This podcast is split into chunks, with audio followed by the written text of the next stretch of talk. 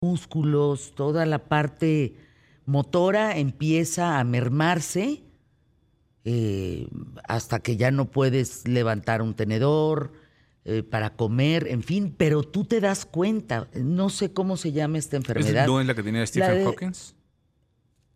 No, me, me, suena más como la de Celine Dion. Atrofia muscular. Por ahí. Esclerosis. Yo recuerdo una persona que trabajaba conmigo hace mucho tiempo, Maru, en la revista Fernanda, que algún día le vino no sé qué cosa, que no podía eh, ensartar una papaya. Me acuerdo que el tenedor trataba de meterlo en la papaya para comer y no podía. Hay una cantidad de enfermedades terribles. Sí, enfermedades raras que desafortunadamente, como son muy raras, eh, no, no, luego pues no están dentro de. Sí, poco se sabe, pero además ni siquiera a veces hay tratamientos tan eficientes o, conocidos. A mí lo que me parece fascinante son los estudios que se hacen del cerebro. Había un hombre, Oliver Sacks, que soy verdaderamente fan de él. Se me escapó vivo, ahora sí que se me escapó vivo para una entrevista. Él vivía en Nueva York, pero ya esta última etapa de su vida tuvo un cáncer terrible y escribe un libro que el título me encanta, El hombre que confundió a su mujer con un sombrero. Y son varios casos de la gente que en el momento se les apaga el foco, pues se les desconecta el cerebro. Uno de estos casos que él menciona clínicos que él atiende es este señor que llega con su esposa a una cita con el doctor, que es Oliver Sacks, y le dice, cuando le, quiere decir, le presento a mi esposa, algo pasa en su cerebro que le dice, le presento a mi sombrero. Pierde la connotación de notación de las cosas. Sí, el significado y el significante, que es parte de lo que cuando escuchamos una palabra caballo, por ejemplo, significado, significante, caballo, y nos imaginamos un caballo, porque lo conocemos y lo relacionamos. Pero ahí él pierde ese sentido. él pierde, algo se le funde, por decirlo en palabras sencillas, en el cerebro. Tengo un primo que le viene un derrame, por ejemplo. Tengo varias personas a la redonda, fíjate qué curioso, que han tenido derrames cerebrales. Y a todos les he preguntado, los he entrevistado, ¿no? De decir, a ver, ¿qué sentiste? ¿Qué, qué, percibiste? ¿Cuándo? Eh, ¿Qué viste? Por ejemplo, en el caso de mi primo, dice que se fue a negros, que quería hablar con su esposa que estaba frente a él y no podía.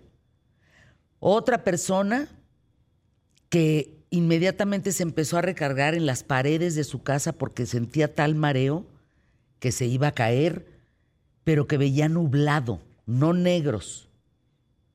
Em, otra persona que ha tenido a lo largo de su vida ya bastantes infartos cerebrales, tiene una memoria increíble, pero no puede expresarse. No puede expresar esa memoria no, no, puede hablar eh, fácilmente, no le entiendes fácilmente. Tienes que tener mucha paciencia. No articula la lengua. Ah, exacto. ¿Tú conoces a gente que... Sí, sí, sí, conozco gente que incluso le ha dado parálisis, parálisis facial. Aquí tenemos un compañero de trabajo, ¿eh? que por estrés un día empezó así chueco, chueco, chueco, chueco y se, y se quedó con una parálisis facial importantísima, ¿eh? Que es consecuencia también de eso, del estrés, de la vida, de la vida eh, a veces sedentaria, no hacer ejercicio y sobre todo también tanto estrés que, no, que el cuerpo pide expulsar ese estrés, pero no sabe cómo. Y es justo cuando se empiezan a atrofiar los músculos y, va a consecuencia de eso.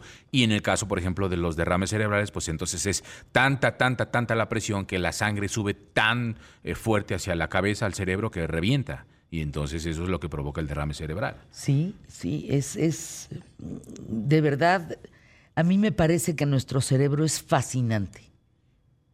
¿Cómo tú estás escuchando y viéndonos y estás entendiendo perfectamente lo que yo estoy diciendo? Yo estoy articulando algo que tú comprendes, que, que estamos en el aquí y ahora y que entendemos a través de un lenguaje.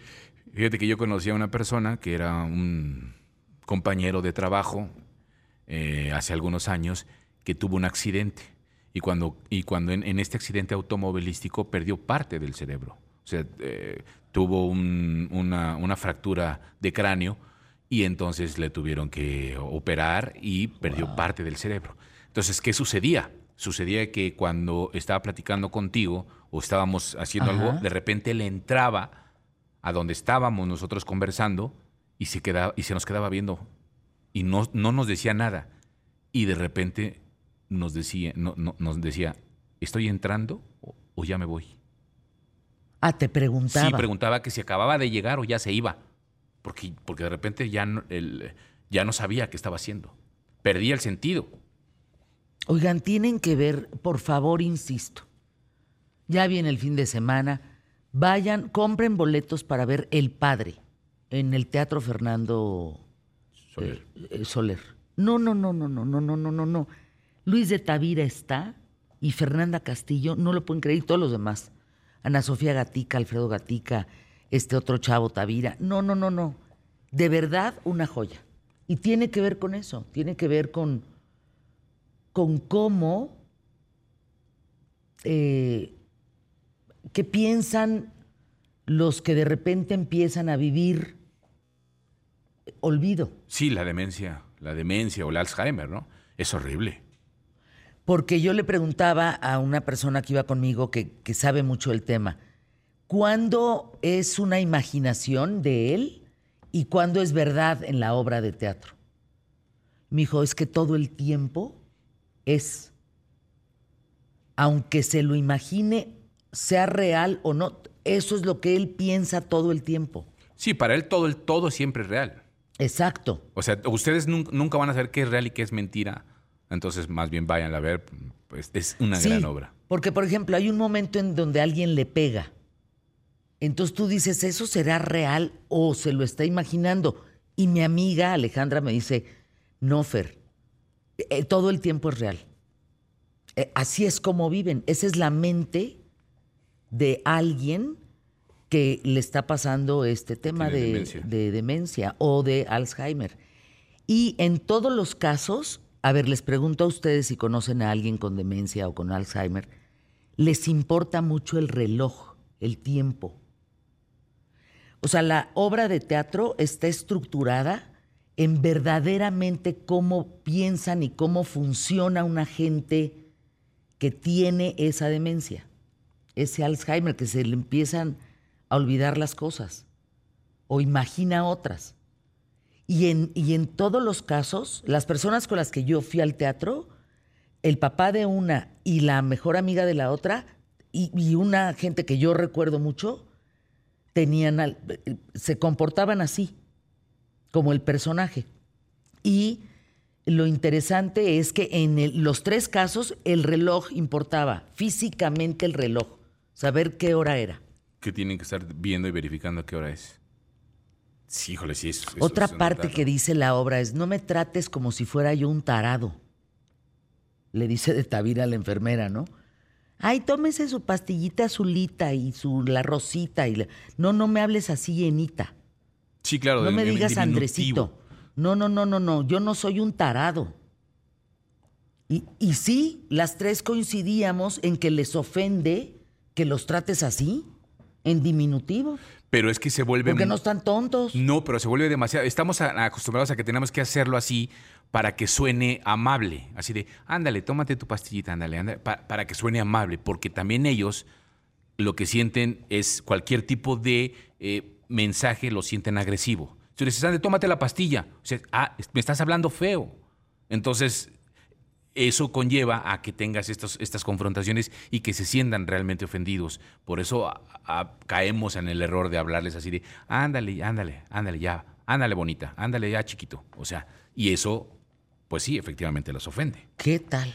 Dice mi, mi, hermana Marcela, es agnosia visual, el hombre que confundió a su mujer con un sombrero, incapacidad para reconocer e identificar las informaciones que llegan a través de los sentidos, especialmente la vista. Agnosia visual. Agnosia visual. Marcela, qué buen dato. Gracias, qué buen dato. Yo no sabía que se llamaba agnosia visual. Hay mucho material. Y miren, en YouTube, si aguantan escenas fuertes, a mí me toca, sí, yo sí aguanto escenas fuertes, tú también. No, no nos gusta buscarlas, No somos adictos a la violencia, no somos fan, pero pues las tenemos que ver. Hay momentos en donde captan con cámara a gente que les viene el derrame. Y la, y la reacción de la cara es muy impactante. Hay un colombiano que es un político que está dando un discurso en el Senado, no sé dónde demonios, y le viene y cae muerto. Sí, que además es fulminante. Fulminante. Le viene el derrame. No, ¿ya dieron gracias por estar bien? ¿Ya dieron gracias por amanecer? Sí, claro, es importante. Ya dieron gracias. Digo, podrán tener una gripita, podrán tener algo que, que a lo mejor les falla, pero estamos bien, estamos aquí, estamos vivos con oportunidades, con, con esperanza, con, claro. con un día nuevo, ¿no? Qué bonito. Sí, sí, sí, exactamente. Por lo menos, como dicen, vivitos y coleando todavía, ¿no? Eso, eso es muy importante. Dice que rápidos son los signos, así, las palabras rápido, las letras rápido, son los signos y síntomas de alarma repentinos de un ataque cerebral. R, rostro caído. A, alteración de equilibrio. P, pérdida de fuerza en el brazo o una pierna. I, impedimento visual repentino. D, dificultad para hablar. Y O, hay que obtener ayuda. Fíjate, las siglas de rápido. Rápido. Rostro caído. A, alteración del equilibrio. P, pérdida de fuerza en el brazo o una pierna y impedimento visual de dificultad para hablar o tienes que obtener ayuda inmediatamente porque te está dando un derrame cerebral. ¿Sabes qué es lo malo? Que los, no sé si todo el mundo, pero los mexicanos somos muy dados a de, este, ah, pues con una coca, ah, con un ¿Qué tal eso? ay, pues ya con que, mira, con que te dé el aire, ¿no? O chúpate una paleta, o así, ya automáticamente con eso creemos que nos curamos. No, no, no. Eh, es brutal el tema. Bueno, arrancamos el programa. ¿Les parece pie derecho? Vamos hoy por el mejor programa. Solo hoy, quién sabe ayer, quién sabe mañana. Quédate conmigo.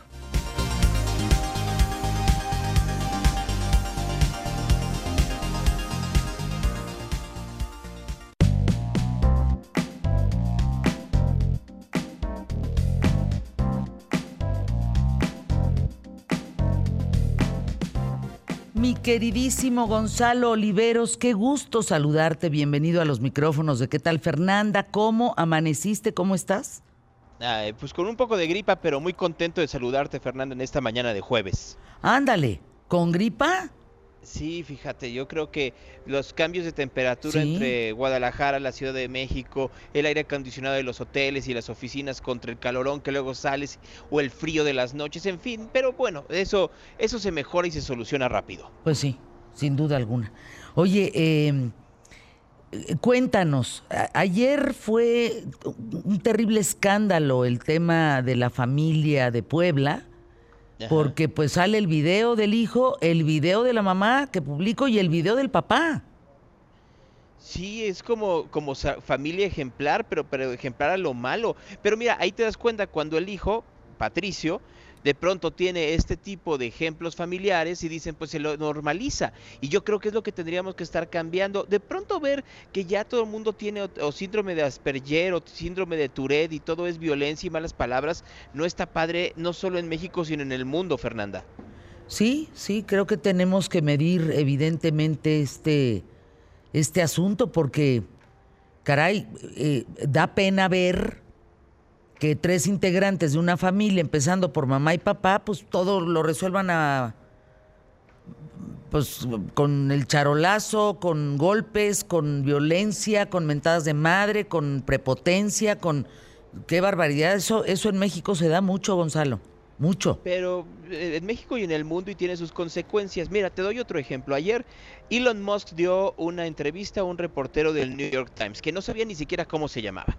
Y entonces en la entrevista, el reportero le pregunta lo que está en estos momentos en la comentocracia mundial. Musk hizo una serie de comentarios antisemitas durante las últimas semanas. Y entonces una serie de, compañías, entre ellas Disney, NBC, eh, CBS, es decir, Paramount y Comcast, el Washington Post, el propio New York Times, han dejado de usar la plataforma y han dejado de anunciarse. O sea, unos lo único que hicieron es dejar de tuitear y otros sacaron ya, Apple también, ya sacaron sus presupuestos de la plataforma X, anteriormente conocida como Twitter. Y le preguntan a Elon Musk y Musk dice, go fuck yourself. ¿Creen ustedes que me van a chantajear con dinero? jódanse. Y, entonces le pregunta el reportero del New York Times, ¿estás seguro de lo que estás diciendo? Porque si no hay eh, anunciantes, no va a haber plataforma. Y dice, sí, estoy seguro de que lo que va a terminar pasando es que se va a morir ex. Van a terminar matando ex, pero no me van a chantajear a mí a partir de que quieran, quitando los presupuestos publicitarios, censurar o quitar mi libertad de expresión. Yo creo que siempre puede haber un término medio, pero en el caso de Elon Musk, que es tan frontal y que además sí, él sí tiene Asperger, pues queda claro que él dice, tengo toda la lana para mantenerlo, por lo menos hasta donde dé, aunque siendo muy honestos, un medio de comunicación, el que sea, si no tiene anunciantes, pues hasta donde dé son semanas o meses, Fernanda. Ah, qué barbaridad, mi querido Gonzalo. Oye, eh, pues nos han dado una paliza en, en, en, las redes, sobre todo en, sobre todo en ex, por el comentario que hicimos de Banco Azteca. E insisten que soy eh, la madreadora de policías y la borracha de San Miguel de Allende. Qué barbaridad, qué necedad. No, no, a ver. ¿Cuánto cuestan los bots, Gonzalo? ¿Cuánto cuesta un, un ejército de bots? Eh, que manden a, a, querer hacerte pedazos en una red. Es que hay casos donde ya, ya, ya, son como tu gasto fijo. O sea, ya hoy en día en México y en el mundo, como la cerveza que es Corona, pues hay ya granjas de, de granjas de bots y de cuentas falsas que ya están dentro de la nómina pública de partidos políticos o de, o, de ciertas organizaciones oscuras. Para salir a la defensa o para salir al ataque, en cualquiera de los dos casos. O sea, ah. lo, lo, que terminan por hacer es decir, a ver, yo a ti ya te doy un pago fijo, así como los community managers. Entonces, un community manager no solo lleva la cuenta de una persona, sino que puede llevar la granja de la persona, ¿no? Entonces, eh, eh, lo que pasa es que tú y yo no lo hacemos, pero hay gente que tiene, pues por ejemplo, pues llevas la cuenta de QTF, pero también llevas la cuenta de Avid y de 400 réplicas de Avid o la cuenta de Emilio Valles Vidrio y la cuenta de E Valles M y la cuenta de Emilio BM y la cuenta de E Valles M y así te puedes seguir. ¿No? Y lo único que haces es jugar con esas cuentas para atacar o defender dependiendo del tópico que quieras. Entonces tú te subiste a un tema que es un poco molesto para ciertos eh, personajes que hoy en día quieren a partir de la acción digital tapar las equivocaciones eh, públicas o las equivocaciones y entonces pues vamos si eh, te gusta estar en el carrito pues te suben al mismo pero no pasa de ahí porque la cámara de eco se convierte cada vez menor. Una de las cosas que se ha hecho de forma adecuada Elon Musk en X es que vamos, obviamente te llegan a ti esto porque vas tú, eh, tu nombre va ahí, pero no le llega a la mayoría de la gente. Bien, te doy un ejemplo para que veas eh, de cómo se maneja esto. Eh, puedes ver ahí en tu cuenta de ex, puedes meterte a la cuenta de Manuel Velasco, el ex gobernador de Chiapas. Sí, cómo no. En Tú este la cuenta de Manuel Velasco. Entonces, una persona pensaría que Manuel Velasco, que una parte importante de sus mensajes tienen que ver con política mexicana, sus interacciones serían a partir de esto, de cómo va el Partido Verde y de cuáles son sus candidatos y cuáles son sus propuestas, pero los que los comienzan a replicar y a platicar con él son puro fanático de RBD en Brasil porque las granjas que tienen ciertos clubes de fans en Brasil que son muy activas, pues lo identifican como el mm. esposo de Anaí y comienzan entonces a decirle, sí, tu esposa de Anaí, como la apoya, así que bueno, y mira cómo crece RBD gracias a ti, deberías de ser el siguiente eh, integrante de RBD, etcétera, etcétera, etcétera. No es algo que necesariamente Velasco impulse, pero sí porque están en otro tipo de ecosistema. Entonces, pues pueden llegar un montón de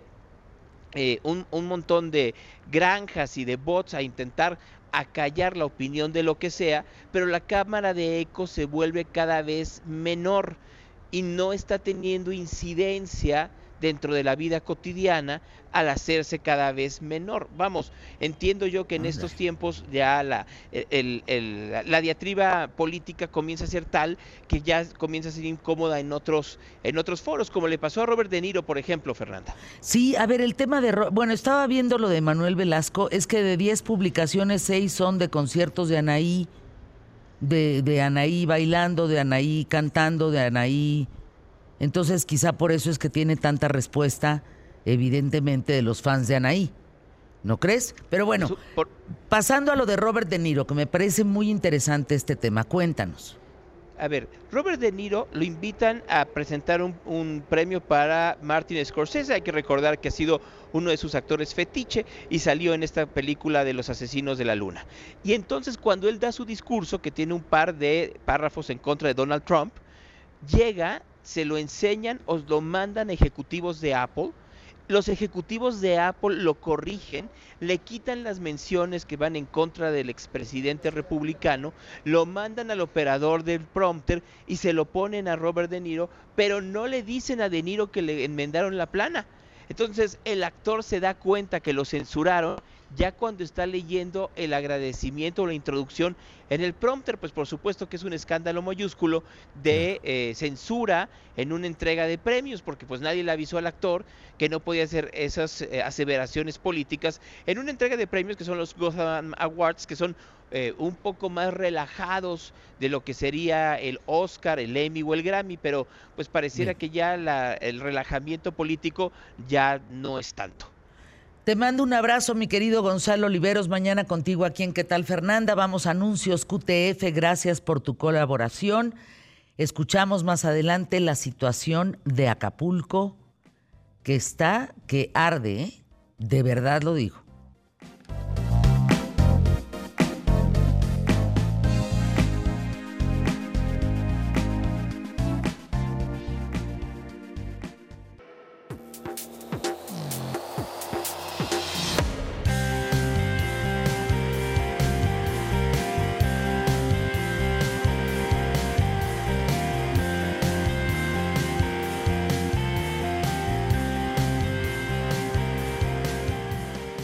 Lo tengo que decir y me responsabilizo del comentario. No estoy de acuerdo que en el año 2024 se lleven a cabo en Acapulco el abierto de tenis, la convención bancaria y el tianguis turístico, entre otras cosas. Entiendo que los hoteleros van a poder meter una buena cantidad de dinero para la reconstrucción de sus hoteles. Pero la gente de Acapulco, el trabajador turístico de Acapulco, no tiene dónde vivir.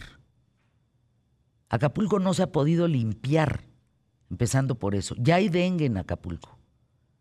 Hay más de 800 embarcaciones hundidas. Derrame de diésel en el mar que ahí les encargo la contaminación. Dicen que 31 cuerpos no se han encontrado, 31 personas. Eso es mentira.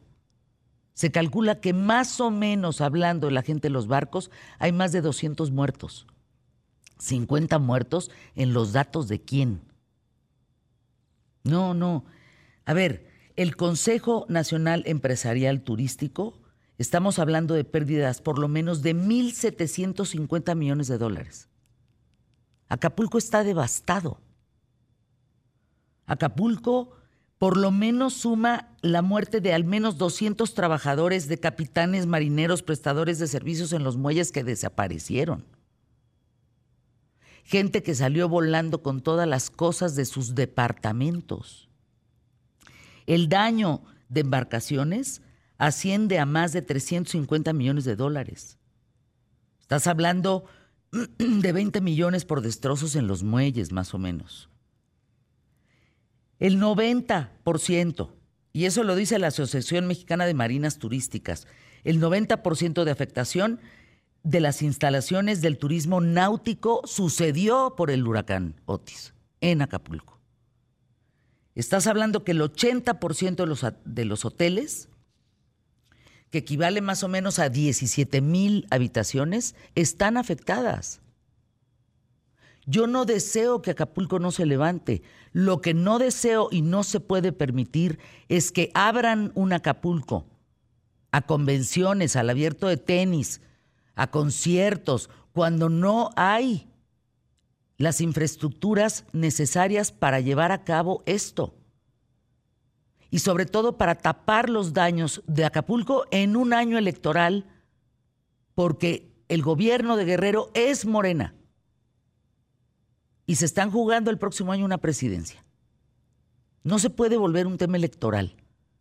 No se puede volver un tema de aquí no pasó nada. Yo lo viví.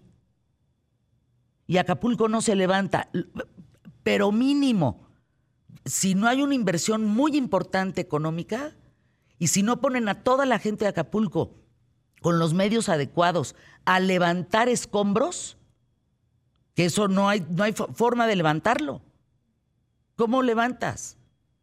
El doctor Mena, yo estuve con él en Querétaro, mandó eh, camiones y grúas y cosas muy importantes para levantar, pero esas grúas y esos camiones van a durar un mes en Acapulco para levantar dos calles, tres calles de Acapulco. El lodo te llega a las rodillas, el dengue, el chikungunya, las diarreas, el cólera, ya están. No, no, no, no.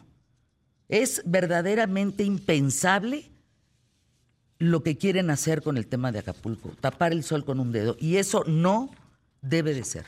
¿Por qué? Porque la gente nuevamente vuelve a estar en riesgo. Y porque no se está entendiendo que una vez más, ya fue Paulina, ahora Otis, Acapulco siempre está golpeado. En Acapulco está el, municipio más pobre de México. En Acapulco se dan eh, y se gestan las luchas desde el magisterio. Lucio Cabañas, o sea, todo eso sale de Acapulco, de Guerrero. No, es un lugar muy golpeado, muy golpeado, porque siempre lo han querido levantar a como de lugar, este, con cosas chuecas y con corrupción, haciendo como que no pasa nada. El crimen organizado está tomando Acapulco. Las autoridades no tienen ni idea dónde están paradas. Yo hablé con desarrollo social, les dije, dame un terreno de 90, o sea, con una hectárea yo te construyo 90 casas, nada más dame todos los servicios y yo consigo el dinero. Yo junto a los escritores, políticos, a toda la gente que conozco después de tantos años en medios de comunicación, yo te junto 50 millones de pesos. Le hablo a los cantantes, a todos los que conozco, que han pasado por qué tal Fernanda. Y me van a donar y vamos a juntar 50 millones. Es que no sabemos si tenemos terrenos. ¿Cómo, cómo? No, no sabemos si tenemos terrenos de una hectárea. Y si me das dos hectáreas, te, te vuelvo a construir 90 casas más y 90 casas más y vas a ver que levantamos Acapulco y no se vuelve a caer Acapulco. No tienen idea si, qué terrenos son de ellos. No, a ver, quiero saludar a Daniela Mijares, presidente ejecutiva de Canirac, de la Cámara Nacional de la Industria Restaurantera a Nancy Lara, CEO de United Way México, el Fondo Unido México, María José Salcedo, coordinadora de la Oficina de México de la Fundación eh, Friedrich Newman, Rodrigo Díez, director general de Padre Group Americas. A ver, todos ustedes están unidos por la reconstrucción de Acapulco. De los datos que yo acabo de dar, del panorama que acabo de dar, ¿Para cuándo creen ustedes lograr una planificación para reconstruir Acapulco? Rodrigo, entre tanta mujer, vamos contigo. Hola, eh, muchas gracias por, la invitación. Em, yo en lo, que, en lo que he tenido experiencia durante los últimos, ya son 10 años, prácticamente en, viviendo en México, eh, ha sido sobre todo desde la parte de construcción y reconstrucción teórica eh, voy, voy a ello, de destinos. Em, tuve la oportunidad de, especializarme en eh, construcción de marcas destino, eh, trabajando con el gobierno de, Guanajuato, trabajando en Oaxaca, Huatulco y Puerto Escondido.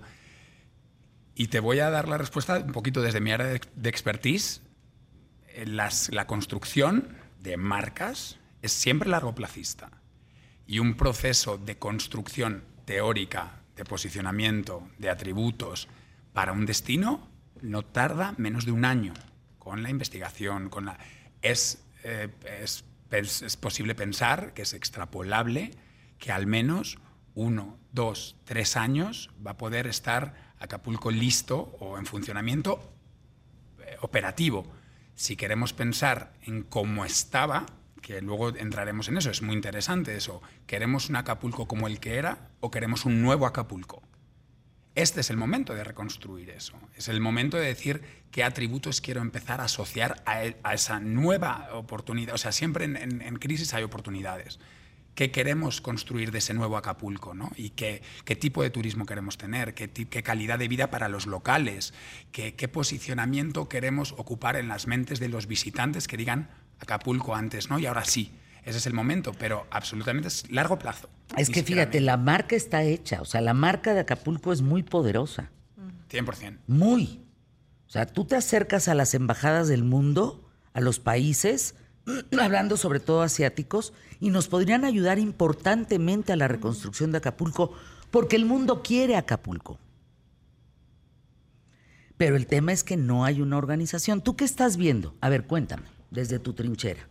A título personal, primero quiero decir que eh, Otis y Acapulco son más que nada un reflejo de que el cambio climático está aquí y que todas nuestras zonas costeras, no solo de México, pero del mundo, son zonas vulnerables que no podemos negar el cambio climático y que más bien, como pasó con el COVID, tenemos que planear para mitigar los riesgos. Estoy completamente de acuerdo en todo lo que mencionaste sobre eh, los terrenos y las hectáreas y creo que tiene que ver mucho con lo que nosotros hemos trabajado en la Fundación con la red de ciudades inteligentes que trabajamos y es que si tomamos en cuenta que em, la administración en los municipios dura justamente tres años y cuando entran en el primer año están planeando estrategias, por ejemplo, de gobierno digital, de actualización de catastros, que es justamente la llave para saber qué terrenos tengo, de quién son, cómo lo mido, eh, cuánto estoy pagando de predial, porque ese es el financiamiento, sostenibilidad financiera de un municipio que no depende, como en este caso la reconstrucción, de un financiamiento externo.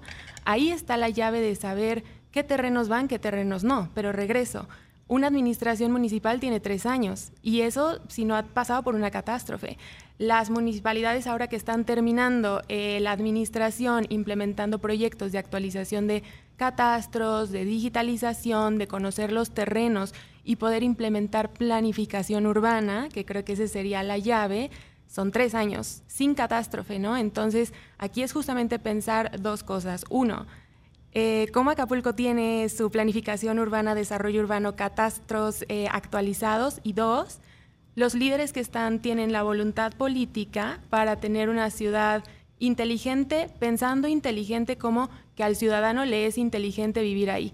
Y tal vez ahora, bueno, tú que lo viviste podrías decir, por supuesto que no me resulta inteligente vivir en Acapulco y tal vez no ser turista, ¿no? Entonces, creo que la respuesta está en un término de administración normal más una reconstrucción hacia los catastros. Es que sabes qué es lo más grave, María José?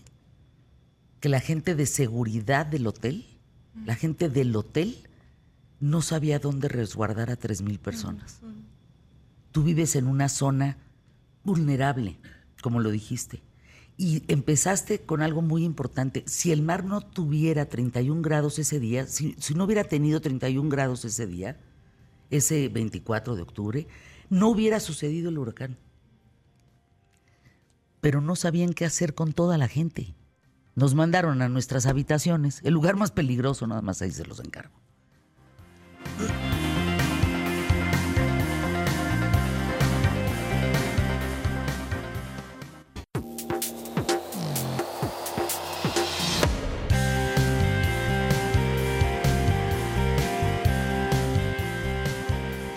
Fíjense que hablábamos con Nancy Lara, Daniela Mijares, María José Salcedo, Rodrigo Díez, que en el caso de, por ejemplo, Quintana Roo, tiene muy bien planchado el tema de los huracanes, de la cultura de los huracanes, de qué hacer y cómo lo deben de hacer.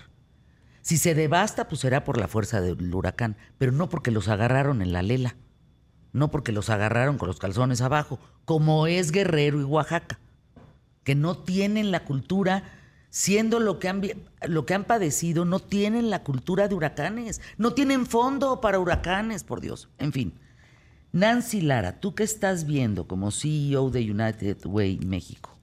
Fernanda, pues yo me sumo un poco a lo que han compartido. Sin duda es un, es un reto inmenso lo que estamos viendo y lo veo desde la perspectiva como United Way, organización global, que entra siempre que existe una emergencia y nos preocupan varias cosas. Uno, eh, desde una línea base, ¿cuál es el nivel educativo que ya tenemos eh, en, Guerrero? ¿no? Digamos, es el, digamos, el estado, el tercero con el nivel más bajo educativo. Eh, por supuesto, no se está viendo la perspectiva ahorita de una emergencia del impacto que tiene en primera infancia. ¿Cuántos niños ahorita están viviendo la emergencia desde su perspectiva, que además venían ya con un rezago importante de COVID, con, un, con una huella importante en la salud socioemocional de estos chiquitos, y llega, llega una emergencia de esta magnitud? Así es que eh, lo que nosotros estamos viendo es justo empujar esa transformación y como decían por acá, pero con una perspectiva realmente de priorizar, de poner al frente a las familias, a las y los niños, a los docentes, cuidadores principales, voltear hacia ellos y generarles las estrategias y herramientas y acompañamiento que requieren para que esto se levante. No es no es de un año, no es de dos años, ya traemos un rezago importante en Guerrero y esto pues nos deja ver que, estamos muy lejos, muy lejos de ser una, una, sociedad que realmente se comprometa de manera activa y proactiva y preventiva hasta este tipo de, situaciones que estamos viviendo. Eso es lo que nosotros estamos viendo, Fernanda. Fíjate nada más. O sea, viene el, abierto de tenis, viene el tianguis turístico, viene la convención bancaria. Ajá en un lugar donde no hay escuelas ni hospitales. Correcto. Entonces la mente no me da, no, no, no, no, no me, no, no, no me entra la información, no, no, me encanija la información. Si me explico cómo puede haber estos eventos como si nada estuviera pasando cuando está pasando absolutamente todo. Daniela Mijares, presidenta ejecutiva de Canirac, újule, industria restaurantera, válgame. ¿Cómo van? Pues Fernanda empujando como siempre. La verdad es que la industria si algo tiene que se caracteriza por ello es, siempre decimos que restaurante se escribe con R de resiliencia, porque me cae que, cómo, hemos eh? aguantado eh, la industria en los últimos años y bueno, Acapulco, pues sí, desafortunadamente el panorama es devastador, ¿no? Estamos hablando de del 80% de los establecimientos con, con pérdida total. Eh, tenemos más o menos 5.700 restaurantes eh, en, el, puerto, en donde 1.500 son establecimientos formales, el 94% son negocios familiares, micronegocios. Y bueno, desde, desde la Cámara y siempre desde la óptica del restaurantero, la prioridad número uno va a ser eh, cuidar a sus equipos, ver que su gente esté bien y como tú ya lo mencionaste, estamos hablando de que no solo perdieron eh, sus negocios, sino también sus casas. Entonces hay que atender eh, de manera transversal el problema porque no solo es proteger la fuente de empleo, sino también ver que, nuestros equipos tengan las necesidades básicas cubiertas, alimento, agua potable, eh, luz, gas. desde Canirac hemos estado trabajando en coordinación con World Central Kitchen para equipar estos comedores comunitarios. Hemos trabajado ¿En cuántas comidas van al día? Me parece que estamos en seis mil. No, creo que ya llegaron ocho mil, fíjate hablé, con, hablé con él la semana pasada, Daniela Mijares, y me dijo que sí, querían rebasar, querían llegar a 12 mil. Correcto. La semana pasada, eh, pues se juntó, el, se cumplió la meta de un millón de comidas impartidas. Y, parte del modelo eh, muy interesante que les platicaba esta mañana es que no solo es, son estos comedores comunitarios, sino que también tienen la visión de rehabilitar a los restaurantes. Eh, entonces, conforme vamos avanzando en esta, eh, en esta reconstrucción muy lenta, pues desde la Cámara ayudamos a equipar a, estos restaurantes para que ellos se vuelvan estos comedores comunitarios. Entonces, hoy se tienen más de 100 aliados, eh, varios en el puerto, otros en Chilpancingo, otros inclusive en Ciudad de México. los restauranteros es, es una comunidad muy generosa que tiene que tiene este valor de servicio, Fernanda, que nos caracteriza a México, pero en, lo particular a la industria restaurantera y aún a pesar de las condiciones, eh, se están tratando de reinventar también, ¿no? Y, si bien no vamos a poder abrir, están haciendo comunidad, eh, estos comedores, fondas para darle alimento a la gente cercana, darle alimento a la gente que está trabajando en Acapulco, pero sin duda el panorama es sumamente complejo. Eh, el tema Muy complejo. Eh, fíjense, eh, por ejemplo, los hoteles que más o menos quedaron bien son hoteles que están albergando a los ingenieros, aseguradores, a los que están calculando. es un chorro de gente. Si un hotel tiene 140 habitaciones, está destinado para esa gente para reconstruir Acapulco. Platicábamos, María José, una cosa que parece burda, pero no lo es en Miami tú ya no puedes tener espectaculares. Mm, así es. La distancia de, donde rompe la ola al hotel es tiene que ser de un determinado para que el hundimiento llegue a, tal y no afecte al resto de la construcción. Sí, quiero regresar un poco a esto. Nosotros regreso al tema de ciudades inteligentes. Ya hay ciudades que lo están implementando y no es que inteligencia sea el uso de tecnología, sino romper con esa planeación urbana arcaica. Y justamente en zonas de playa eh, existe esta primera línea de playa, que es justo esto que dices tú, que es la primera duna. Se tiene que respetar siempre porque es lo que permite que cuando haya elevación del nivel del mar o inundaciones, tienes un gran nivel de playa que permite la inundación, luego tienes la parte del malecón o boardwalk, como justo decías el de Miami, luego tienes banquetas amplias pensadas en movilidad inteligente al peatón, ciclovía, Vías de transporte para automóvil o transporte público, el pabellón que vemos en medio con las palmeras o demás, estético. Y por último, ves la línea de hoteles o restaurantes. Existen muchos lugares en el mundo así, de hecho en América Latina, Río de Janeiro, por ejemplo, respeta esa parte y ¿qué es lo que hace? Justamente evitas y das espacio para ese nivel de inundación y proteges. Y lo que tú decías de los espectaculares, que con este tipo de vientos se convierten en armas, o sea, para la ciudadanía, para los comercios. Entonces, son legislamientos de ordenamiento territorial que lo que hacen es acompañar la planificación urbana y mitigar riesgo. Entonces, yo por eso regreso a esta parte de planear a mitigar riesgos. Eh, ¿Por qué, no sé si Daniela, Nancy, María José Rodrigo, ¿por qué no puede haber una reconstrucción como ha habido y un entendimiento en Guerrero como lo hay en Quintana Roo? ¿Qué creen que está pasando ahí? Porque Quintana Roo lo tiene ya bastante planchado. Si viene un huracán categoría 5, sí, habrá sus desperfectos, pero tienen dónde resguardarse, tienen eh, malla ciclónica, tienen en el hotel donde yo estaba no había malla ciclónica. No, no, no hay mallas ciclónicas. Quizá en los departamentos recientes que empezaron a comprar en Acapulco, vaya, solo el 14% de todo Acapulco estaba asegurado. 14%, Rodrigo. Yo creo que le das a... Paso mecha, eso, eso es gravísimo. Le das a una, parte eh, clave y es la seguridad. Y para asegurar eh, ciertas condiciones, para asegurar, eh, hay que estar preparado para lo peor. Y creo que esto es una cuestión de...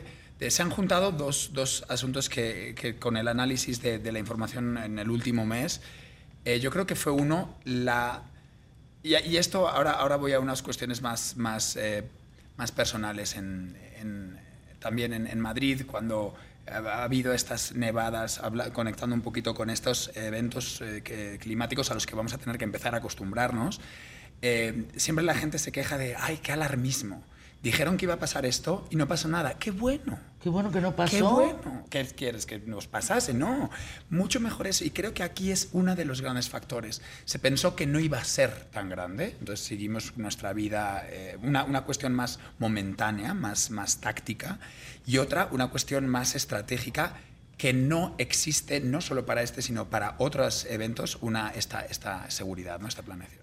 Anuncios QTF, volvemos con Daniela Mijares, Nancy Lara, María José Salcedo, Rodrigo Díez, aquí en ¿Qué tal Fernanda? Con el público más inteligente de la radio y la televisión en México, y Legal.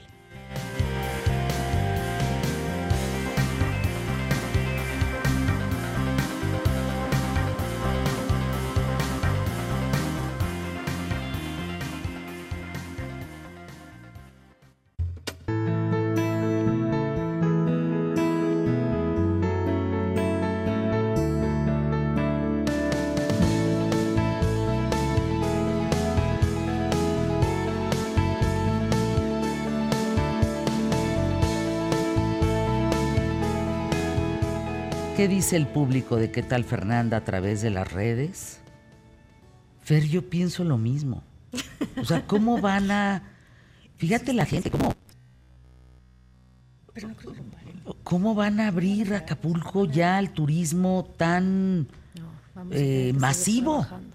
Pues no, no puede ser. A ver, Nancy Lara, Daniela Mijares, María José Salcedo, Rodrigo Díez, eh, ustedes representan desde cada trinchera la reconstrucción de ciudades, si lo puedes poner en palabras sencillas, tanto como la industria restaurantera, como el tema del, del United Way México, del Fondo Unido México, o la coordinadora de la Oficina de México, de, la Fundación de Frederick Newman, eh, tú como director de Padre Groups America, todos tienen que ver con eso, ¿estamos de acuerdo? Calculamos que Acapulco podría estar si hay una buena planeación reconstruido en unos tres años? ¿Más o menos? No. No. No. Mucho más. Sin duda. Eh, de hecho, Fernanda, eh, si nos remontamos un poquito, sismo 17, siguen habiendo escuelas que están todavía en, en reconstrucción. Entonces, tú imagínate, ¿no? Estamos hablando de 23, viene un cambio importante el próximo año, con lo que puede implicar también para el Estado. Entonces, yo la verdad es que no, no, no, sería tan, tan positiva en decir en tres años tenemos al Acapulco, quizás no el que era, queremos un Acapulco mejor, que eso también es importante. Creo que quien puede rescatar importantemente Acapulco y que este régimen le ha dejado a estos la total y absoluta responsabilidad son los empresarios. Correcto. Sí es, la gente que creció en Acapulco, la gente que le duele a Acapulco, que daba trabajos en Acapulco, que tienen restaurantes, discotecas, antros, lo que sean. Eh, y la gente que creció en Acapulco. ¿Cuántos de nosotros eh, pues crecimos en ese lugar tan bello, tan hermoso y que pues hoy ha sido tomado por el crimen organizado? Y que yo no le veo otra más que entren los empresarios al quite. ¿Tú le ves otra manera? De hecho, y las organizaciones internacionales. Hemos visto eh, absolutamente, qué bueno también tener eh, aquí pues eh, representaciones tanto de, de, las asociaciones civiles, fundaciones, incluso pues estas asociaciones de empresarios, porque nosotros lo que hemos visto es que la única manera de tanto de construir, por supuesto, como de reconstruir y desarrollar eh, destinos y polos turísticos es a través de la colaboración público-privada. Eh, y es esa eh, interlocución y, esa que se, que, se que se ha dado y se está dando muy bien. Nosotros hemos tenido la oportunidad de trabajar con, con el, por ejemplo, un destino similar. En, en, características y costero y demás con Puerto Escondido y han hecho un gran trabajo en, en, generar un ente eh, que es supra. Eh, que no es político. No te puedo decir supraestatal, pero supramunicipal. Eh, sobre todo, además, cuando consideramos que Puerto Escondido tiene una, igual que Huatulco, tienen unas características determinadas en las que el municipio está dividido en dos y hay dos cabeceras y. y solo cuando se. Y por ejemplo, allí una, una de las. que podría ser una, una pauta o un, o un, aprendizaje una de las iniciativas que se tomó fue la creación de un consejo de marca, pero que al final sabemos que marca, marca es todo. Marca es, es eh, desde el, turista, el, turista que llega en un avión hasta la, asociación de guías, una, una, cámara de, de restauranteros, la asociación de hoteleros y están todos unidos para tomar decisiones colegiadas en torno a la marca. Una, una, un ente así que no dependa, en el que está, por supuesto, metido el gobierno, pero que no depende del gobierno, es lo único que puede asegurar una, una, una transición o una permanencia de los acuerdos por tomados. Supuesto. Porque si no cambia de color, voy para atrás. Cambia de color, esta era tu marca, ya no es tu marca, vuelve. Y, entonces, eh, siempre dotar de contenido político las marcas destino es muy peligroso porque estamos eh, abocados a, a seguir una serie de embates para adelante, para atrás, para adelante, para atrás y echarnos la bolita. Eh, ¿Qué es lo que les parece más preocupante? Porque el destino Acapulco, miren, la derrama económica, por ejemplo, que dejaba eh, hasta Otis eh, eh, los fines de año, para, el, para Guerrero era muy importante, muy importante. El destino más visitado en fin de año. aquellos, cuando tú piensas en que solo el 14% estaba asegurado, yo no sé si esas personas que perdieron todo Van a tener. van a querer regresar. O mejor van a llevar su dinero a otro destino. No estoy hablando de la gente de Acapulco, estoy hablando del que tenía un departamento, que tenía un yate, que tenía una lancha, que tenía... ¿Volverán a invertir si ya lo perdieron todo? De las personas que yo conozco que tenían un departamento que no estaba asegurado, me dicen, uh, Julenofer, regresar, pero pues ¿cómo? Pues perdí todo. No, no, no tengo dinero ahorita para regresar. Porque perdieron todo. Entonces, son varias reconstrucciones. Esta de la infancia que tú decías, híjole, Nancy, me parece delicadísimo. Porque también hablemos de Acapulco como un destino de abuso sexual Correcto. Y de tráfico. y de tráfico de niños y de droga. Exacto. Y entonces esos niños hoy no tienen escuela. No tienen, que entonces, ¿qué, qué futuro tienen? O sea, es muy delicado el tema de Acapulco, Guerrero. Yo creo que hay una parte fundamental, Fernanda. La primera es que, que no se nos olvide que la emergencia sigue y va a seguir. Eso es lo primero. Mira, perdón que te interrumpa, Daniela. Quise, y, y seguimos en la lucha, cuando el presidente López Obrador levanta la emergencia, yo hablé con algunas personas y les dije, tratemos por favor de conseguir el aval de alguna organización internacional que diga, oigan, no, eh, eh, ese lugar sí sigue en emergencia, atiéndanlo. Para que si no es la voz del presidente de México, que no, no le da para poder decir esto es una emergencia, que le dé a un organismo internacional para poder proteger a Acapulco.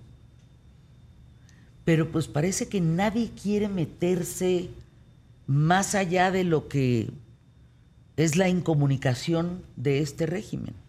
Entonces como que nadie le quiere atorar a eso. Sí, sí puedo opinar tal vez al respecto porque bueno, estudié justo relaciones internacionales, es un poco mi tema. Es que tú también preguntabas y decías, se deja mucho a la mano del sector privado. Yo también tengo recuerdos justo toda mi infancia en Acapulco, en la bahía y creo que al hablar de ciudades inteligentes, de ciudades, hay que pensar más allá del Acapulco turista, de quienes tenían ahí las inversiones y de lo que vemos que es la costera. ¿Qué tal? O sea, Acapulco está compuesto por cerros. Antes del Maxi Túnel, cuando llegabas, cuando no estaba la parte de diamante, son cerros que se deslavan completamente. Claro. Las tormentas del año pasado en Tijuana estaba completamente deslavado. Y dejar al sector privado es no responsabilizar Claro. la parte del gobierno, que también ahí es responsabilizar también a los mismos ciudadanos en la toma de decisiones. 2024 es un año crucial para elegir a quienes tienen una visión de cómo se va a ver mi ciudad a futuro.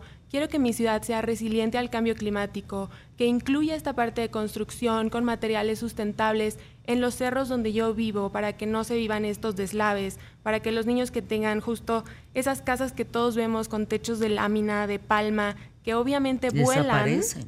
Eh, Vuelan con todo y gente. Claro, y puedan ser resistentes. Entonces, Acapulco va más allá justo de la costera. Es también un esfuerzo por los futuros líderes políticos de recuperar el centro histórico de la identidad urbana que era Acapulco, de que todos seguramente conocimos, Caleta, Quebrada, El Fuerte, el Parque Papagayo, que son icónicos y que hay otras ciudades en México como Mazatlán mismo, que también es una zona costera, que hizo una labor increíble con el malecón, Claro. la reconstrucción del centro histórico y el faro, y justamente en fachadas arquitectónicas que guardan la identidad de la ciudad. Así que hay ejemplos de que es posible y creo que es un llamado no solo al sector privado, pero a los ciudadanos del poder que tienen en la toma de decisión de sus líderes.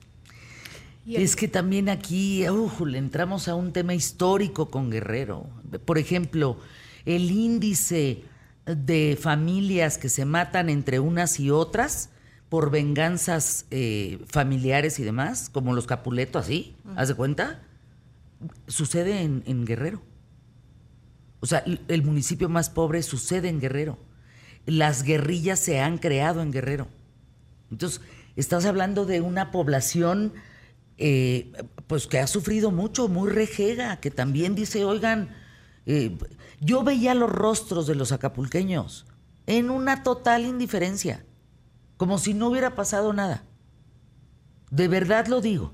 O no les había caído el 20, por lo menos hasta cuando los vi. Pero total indiferencia, saqueando Acapulco como si fuera una cosa normal, como yo me lo merezco. Sí, yo creo que uno de los temas medulares eh, de Acapulco y de Guerrero, el Estado en general, es el tema de la seguridad, Fernando. La, finalmente, la iniciativa privada, por lo menos desde, desde nuestra trinchera, te puedo decir la Asociación de Hoteles... Eh, de, cadenas de hoteles, el CENET, con Camín, el CCE, todos estamos reunidos, todos somos parte de las mesas de negociación, pero sin la coordinación y el trabajo del gobierno no vamos a avanzar. Los empresarios necesitamos certeza jurídica, seguridad, necesitamos los fondos, necesitamos apoyos de la banca de desarrollo, necesitamos créditos para seguir eh, trabajando, pero tiene que ser de manera coordinada en un esquema de seguridad y de certidumbre. Les agradezco a los cuatro. Nos vemos en febrero, ¿sí? Para ver cómo va Acapulco. A ver qué avances, si avanzó o no avanzó. ¿Les parece? Anuncios QTF. Querido Emilio Valles Vidrio, es jueves y es jueves de la historia de Emilio. Eco e Ico, caníbales. Pues así les decían, o así les pusieron a los pobres jóvenes que así los bautizaron como los caníbales con cabeza de oveja. A ver, cuéntanos la historia. ¿Has visto tú alguna vez, y si no, es una recomendación amplia sobre el Circo de la Mariposa, que es un corto famosillo que está ahí en YouTube, que lo pueden conseguir y lo pueden ver. Y te, explica y te muestra mucho cómo trabajan los circos y, la diferencia que hay entre un circo y otro. Bueno, esta es la historia de estos jóvenes, Eco e Ico, que son en realidad George y Willie Moss, que son dos dos pequeñitos, uno de nueve, George de nueve, Willie de seis, que viven en Virginia. Estamos ubicados en el año 1899. Estamos iniciando el, siglo 1900, entonces dense cuenta de lo que están viviendo ellos y, lo que va, y de lo que viven junto con su familia, con su papá que es Cabell, que es un, era un agricultor, y con su eh, mamá, que era Harriet, que era pues sirvienta en, en esos años y que además tenían algo en contra que eran afroamericanos. Eh, si me lo permiten decirlo, pues eran negros, ¿no? Y no solamente eso, el grave problema de estos pequeñitos, tanto de George como de Willy, es que eran afroamericanos, pero albinos. ¿Afroamericanos albinos? Albinos. Ah, tenían ojos azules, tenían ah, un tipo de piel pues lechosa, entre blanca, eh, rara y además tenían eh, como este tipo de cabello, como tipo rastas, este, porque por, por, su, por su descendencia. Y entonces eso los llevaba a ser unos chicos extraños, raros ante los ojos de todos los demás. Eran, como te digo, albinos de piel blanca, rasgos negros y le conferían un aspecto pues, bastante exótico. Un día estos pequeños están jugando en una granja, estamos ubicados, como les digo, en el año 1899, estamos en Virginia, eh, eh, un asunto de discriminación, eh, pues a todo lo que da, la discriminación racial, los negros no tienen derechos, la situación es bastante complicada, pero estos niños están jugando en una granja cerca de su casa en Virginia cuando de repente son secuestrados. Un hombre, un psicópata de nombre James Herman Candy Shelton, va pasando por allí, los ve y se los lleva. ¿Por qué se los lleva? Porque este hombre era nada más y nada menos que un buscador de criaturas, de personajes, de personas raras, extrañas, porque lo que hacía es que se los llevaba y los metía al circo.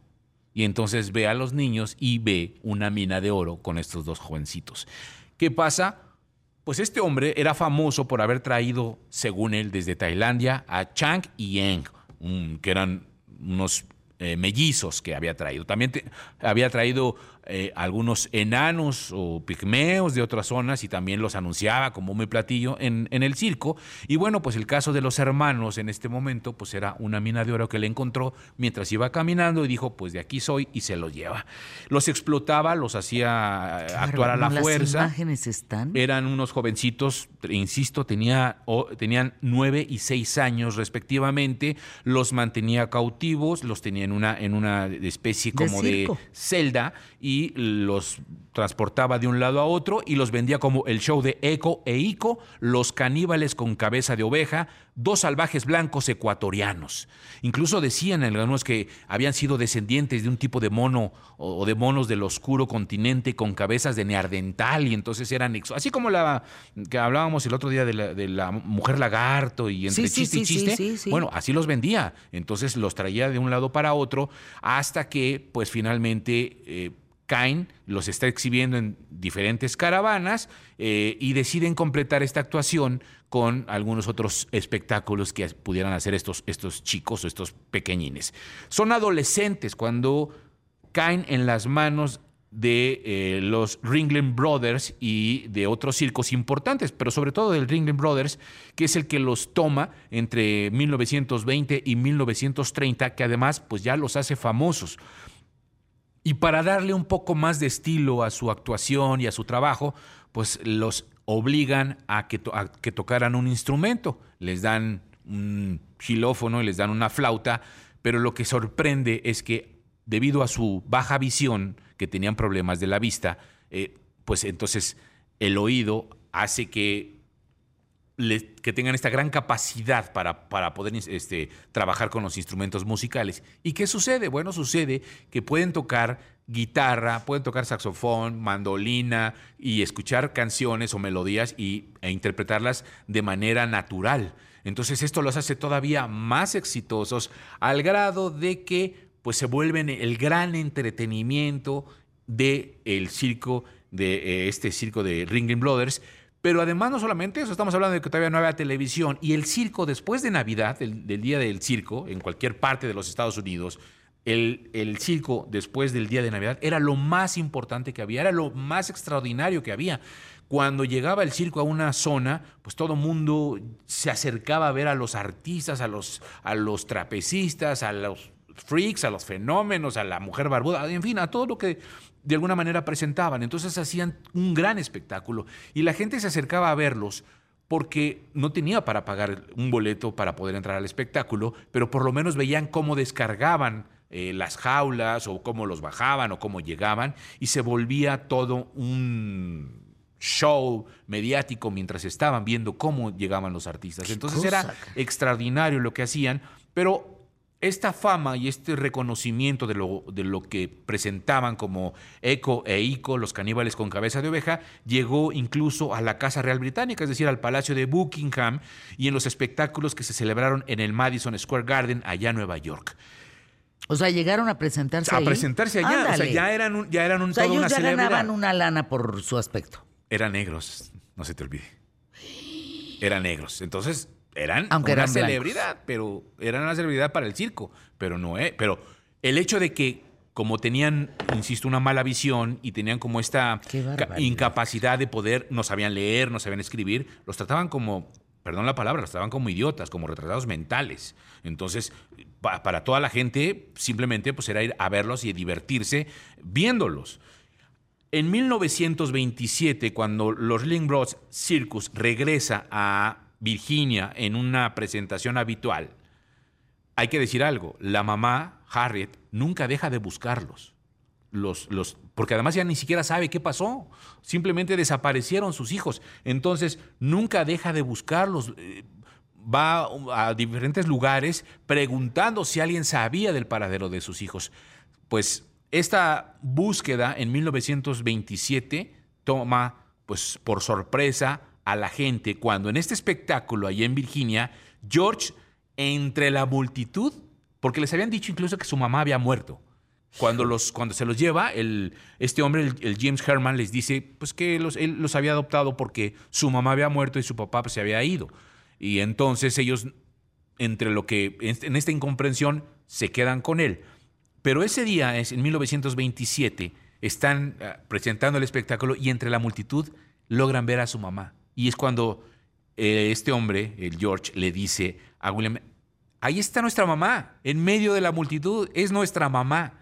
La mamá lo reconoce, Ay, obviamente, no. pero nada más y déjenme decirles que habían pasado 28 años.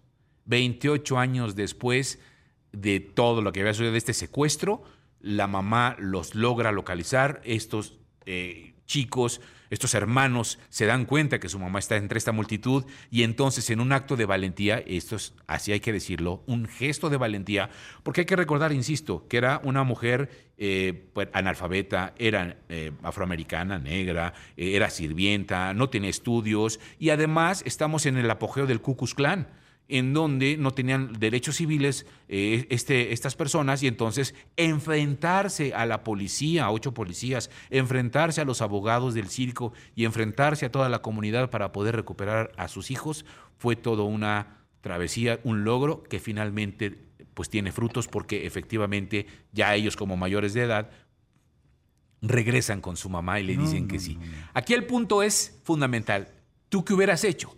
Ellos se quedan o se van. Porque No, pues al te final de cuentas pues es- finalmente has desarrollado una vida ahí. ellos, Pues ellos deciden quedas. quedarse en el ¿A circo dónde, a dónde le, ¿Para dónde le jalas? para donde jalas. Y decían vivir hacinado nuevamente en una No, no, granja, pues pobres. imagínate. Y entonces es cuando ya tienen por fin un convenio con el circo. Y es cuando el circo les empieza a pagar. Y es cuando empiezan entonces a tener una vida digna, digo, lo digo entre comillas, porque entonces ellos son artistas reconocidos en donde el, el circo les reconoce sus derechos. Y entonces finalmente estos dos jóvenes ya son, ahora sí, unos artistas de carpa, unos artistas de circo, pero bueno, pues trabajan juntos hasta la década de 1950, George muere en 1971 y Willy en el 2011. Rapados. Sí, rapados ya, ya, ya viejitos, pero... Es pues, que las rastas eran, pues sí, de oveja. Sus rastas eran, y que además pues eran lo que les daba este, el, el mote de cabeza de oveja. Un poco similares a un simio, ¿no? También. Así es, sí, Sí, pues sí, sí, al sí, final sí. de cuentas, por eso lo ¿Qué hacen así. historia, Emilio? ¿Qué historia? ¿Qué es esto? Anuncios QTF, volvemos. ¿Qué te pasa?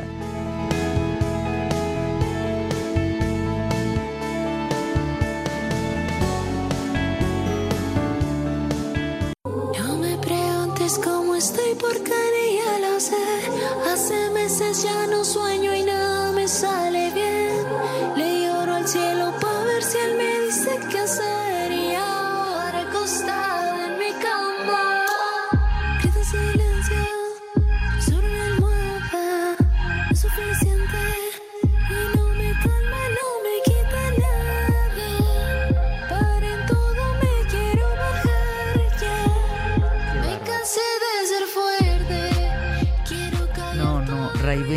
qué bien lo haces. DJ y productora. En TikTok estás como arroba Raibén-música. Todos los chavos en la cabina bailando. ¿No?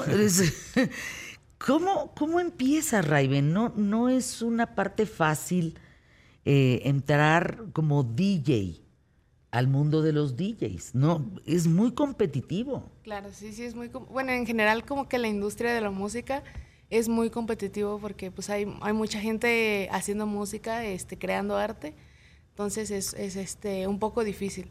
Pero, pero te estás colocando, ¿no crees? Que vas muy bien. Sí, ahí vamos. ¿Qué poquito números traes, poquito. por ejemplo?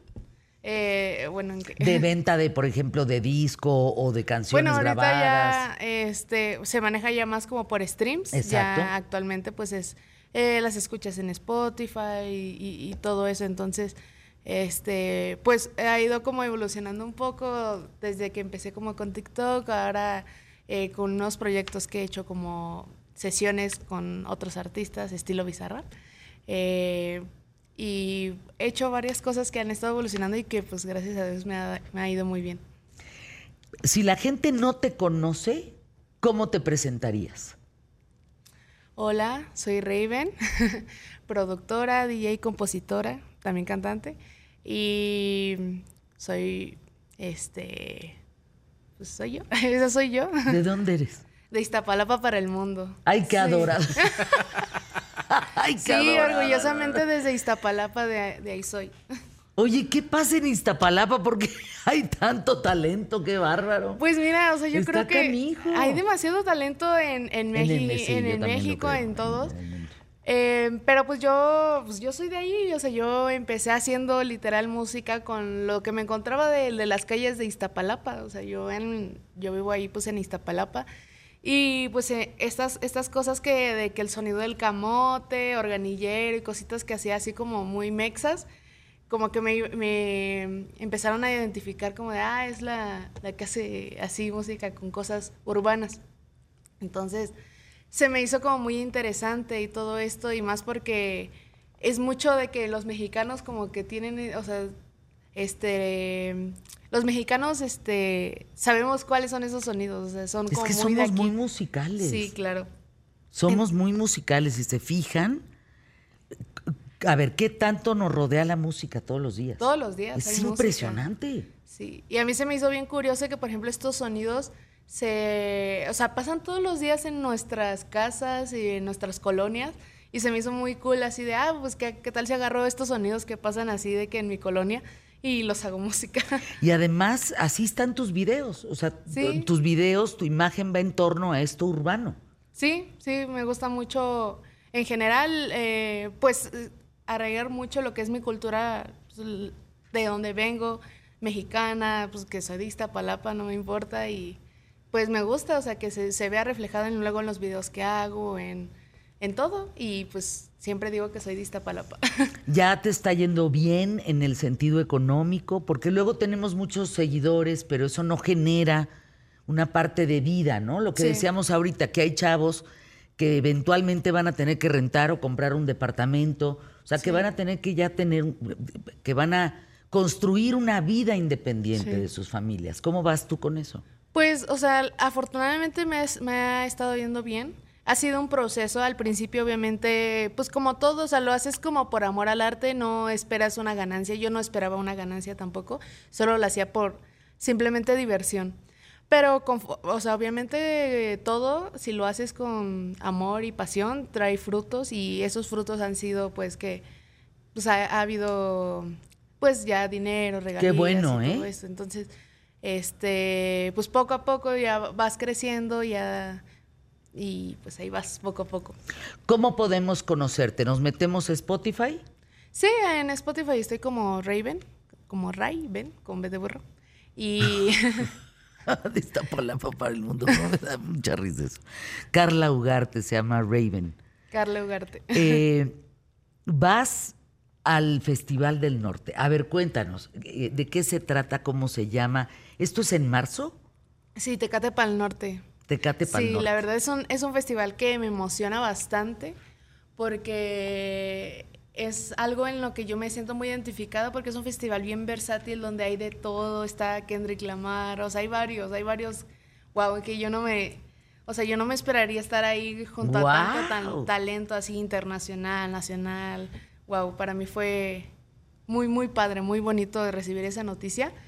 Y pues estar ahí en el Tecate Pal Norte, sí, fue como uno de mis grandes sueños y wow, es, esperar ahí, estar ahí fue ¿Qué ¿A quién cool. admiras? O sea, ¿quién se te hace un DJ en el mundo que dices, válgame Dios? Yo tuve la oportunidad, eh, Raven, de estar en Grecia Ah, qué padre.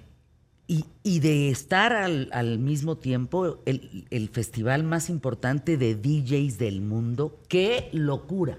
¿Cuál? ¿El Tomorrowland? o? Es, es uno, creo que se llama así, no, no, no recuerdo el nombre, pero estaban, o sea, eran DJs todos los días, en todos lados, para- en, en todo Míconos. Ay, qué padre. Padricísimo.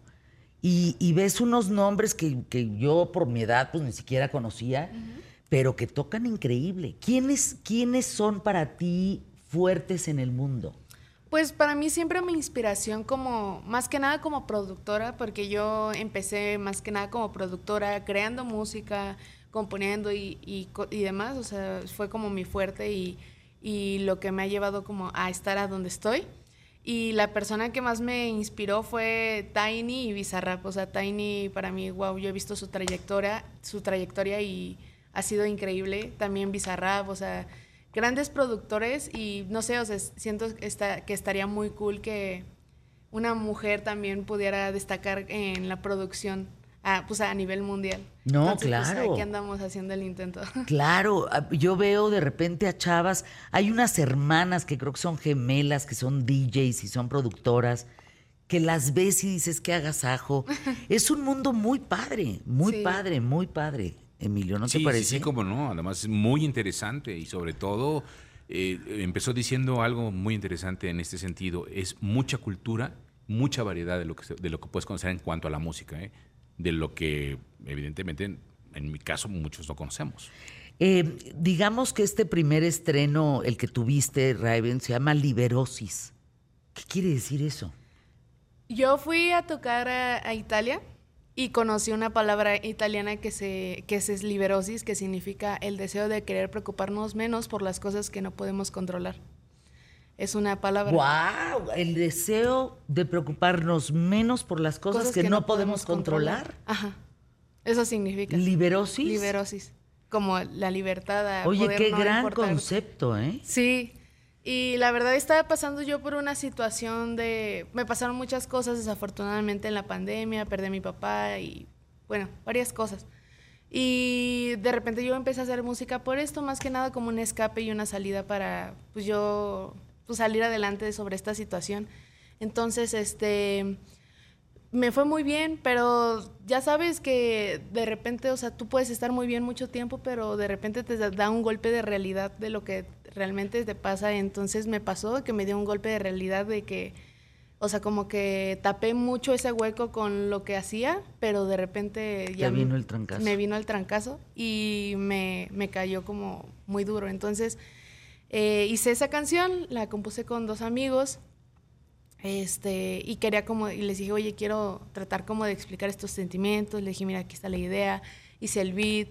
Eh, nos juntamos en el estudio y hicimos pues esta canción y salió muy, muy bonita. Ay, Raven, qué, qué padre concepto esto de liberosis. Gracias por estar con nosotros. Tienes 23 años y te has convertido en una eh, importante escena electrónica actual. Y eso me da mucho gusto. Enhorabuena. Gracias por gracias. estar aquí. Qué, qué padre ver y conocer a Raven. Sí, claro. Yo me quedo contigo, ¿eh? ¿no? Me quedo contigo, qué padre. Gracias. La verdad, Iztapalapa para el mundo.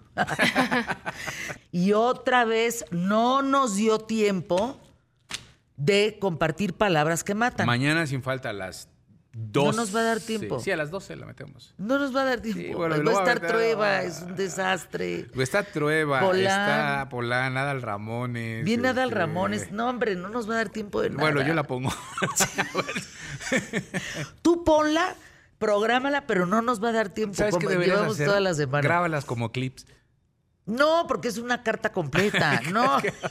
A en fin, sea como sea. Paco sea.